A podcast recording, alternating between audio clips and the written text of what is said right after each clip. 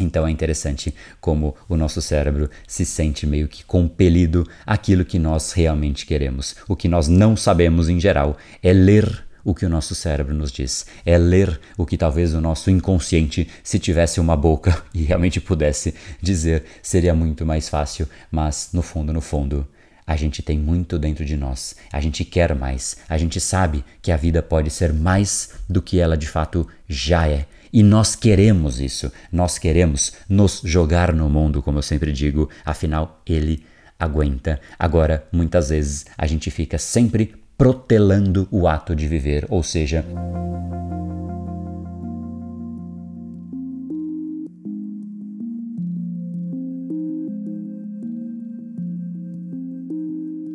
Hoje é um dia absolutamente especial, portanto, esse áudio também, ele é um áudio especial. Sabe aqueles momentos na vida em que você não consegue mais esquecer, momentos que deixam marcas na nossa vida. E nós sabemos que não são muitos momentos assim, mas foram eles que determinaram a nossa vida, são eles inclusive que determinam aonde nós estamos hoje.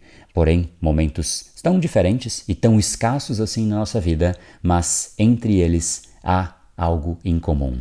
Em geral, estes momentos, eles são marcados por uma certa expectativa positiva que luta contra um certo receio do novo. Sempre que algo é novo, o nosso cérebro sente aquilo como uma coisa a ser mapeada, a ser entendida, e nós ficamos, de certa maneira, apreensivos, pensando a respeito, e isso gera uma luta interna, mas é exatamente isso que nos faz sentir vivo e querer realmente ir para cima, viver aquela experiência nova, e é exatamente ali que nós sentimos que existe algo valioso e que efetivamente nós queremos. E cedo ou tarde a gente vai descobrir ao longo da vida aquilo que eu falo a respeito do paradoxo do medo. Se realmente nós sentimos receio, se realmente nós sentimos uma certa trava interna nos segurando desta ação, é porque no fundo é tudo o que nós mais queremos. Se nós não sentimos medo, é porque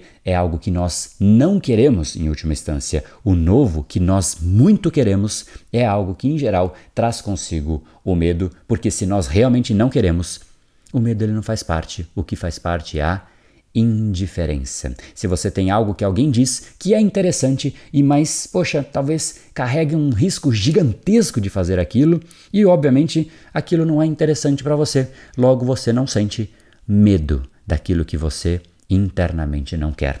Essa sensação, essa luta que efetivamente faz parte destes momentos assim, porque o nosso inconsciente já sabe que são momentos especiais, sabe que são momentos que efetivamente nos marcarão no futuro. E parece que é como se fosse ali o nosso inconsciente querendo já marcar desde antes, querendo já deixar claro que ali é um ponto importante, querendo deixar claro que ali é uma decisão importante e, de fato, assim ela se torna, porque a gente já sabia.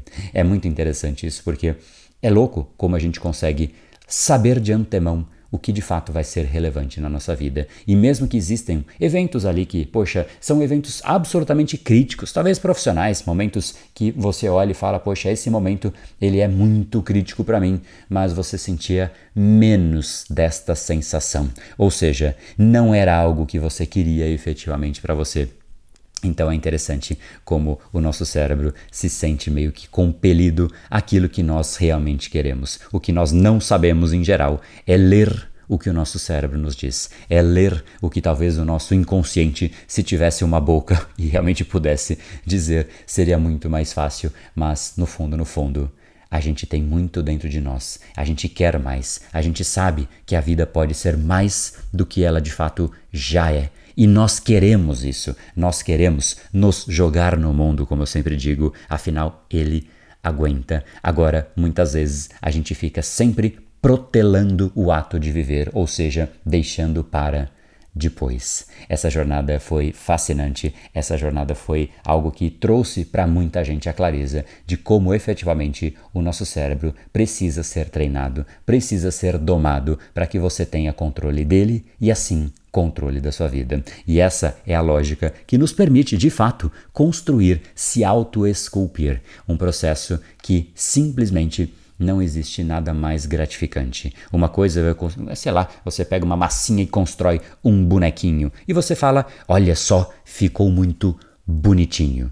Isso é uma coisa que talvez você tenha esculpido algo, e não, sem, não, não querendo desmerecer a arte, mas quando você associa a arte a você ser a própria escultura, objeto dessa arte, aí simplesmente é incomparável imparável a satisfação de você ver como você conseguiu mudar um padrão, como você conseguiu esculpir, às vezes, o seu corpo, às vezes, um padrão de uma pessoa focada, às vezes, uma, uma pessoa que simplesmente consegue manter o controle emocional em um ambiente absolutamente desafiador, consegue produzir mais do que a média e, ao mesmo tempo, consegue viver de uma forma muito mais leve, uma vida muito mais prazerosa.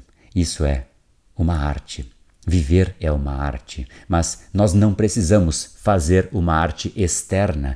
Por que não nós mesmos sermos a nossa própria arte? Por que não nós não entrarmos no jogo de se auto-esculpir, como eu sempre digo, ou como eu mostro a escultura do self-made man?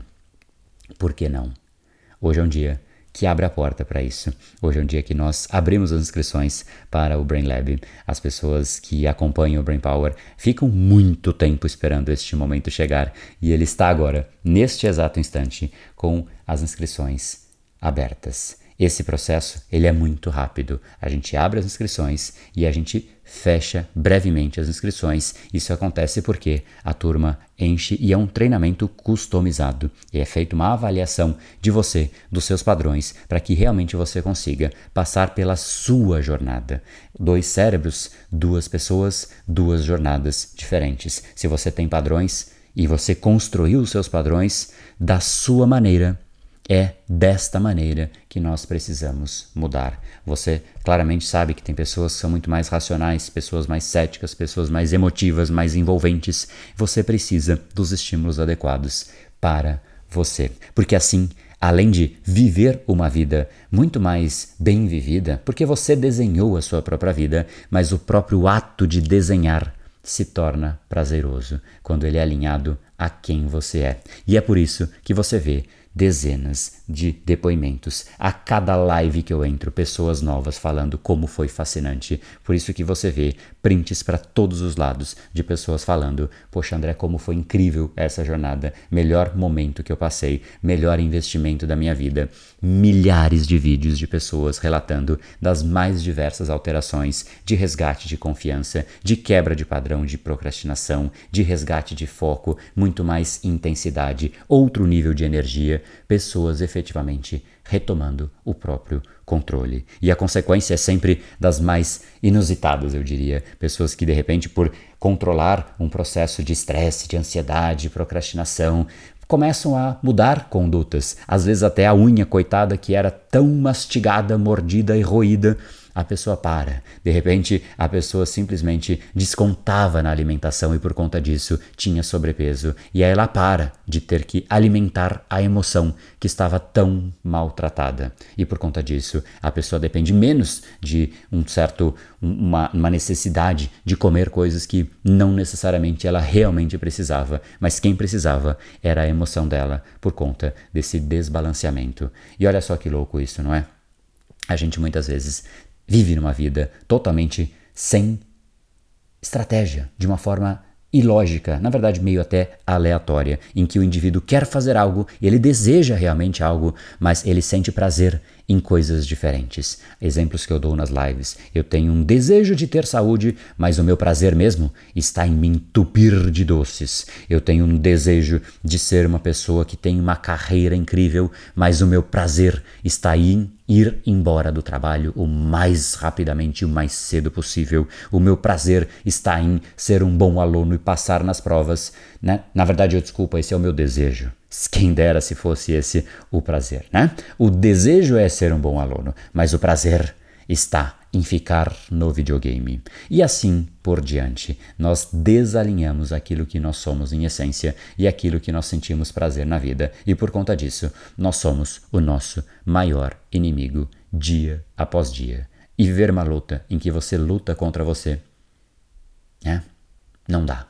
É muito cansativo. Eu disse, na verdade, viver uma luta, mas é viver uma vida em que você luta contra você todos os dias. É absolutamente cansativo, improdutivo, afinal, você se esforça muito, mas não sai do lugar. Não precisa ser assim. Foi liberado então este vídeo final em que você vê não somente inúmeros casos de pessoas que realmente mudaram estes padrões, mas também a gente abre as portas para te acolher aqui dentro do Brain Power. E seguramente se você viu como as lives já são transformadoras, você já viu os depoimentos de quem participa das lives. Se você já participou das lives, você sabe muito bem do que eu estou falando. Agora imagine só o nível de impacto e transformação que você pode ter dentro do Brain Lab, uma jornada fascinante para você, para o seu cérebro, e a gente vai adentrar na neurociência, neuropsicologia, programação neurolinguística e efetivamente ter todo o ferramental que você precisa para numa forma intensa, produtiva, rápida, em oito semanas, receber tudo o que você precisa para saber como recondicionar o seu cérebro. Te espero lá dentro. Vou deixar aqui o link para você aproveitar esse momento tão especial e a gente se vê dentro do Brain Lab e aí sim o jogo é outro. Lá você vai poder dizer: se jogue no Brain Lab, que ele aguenta. Deixa um grande abraço e te encontro lá dentro.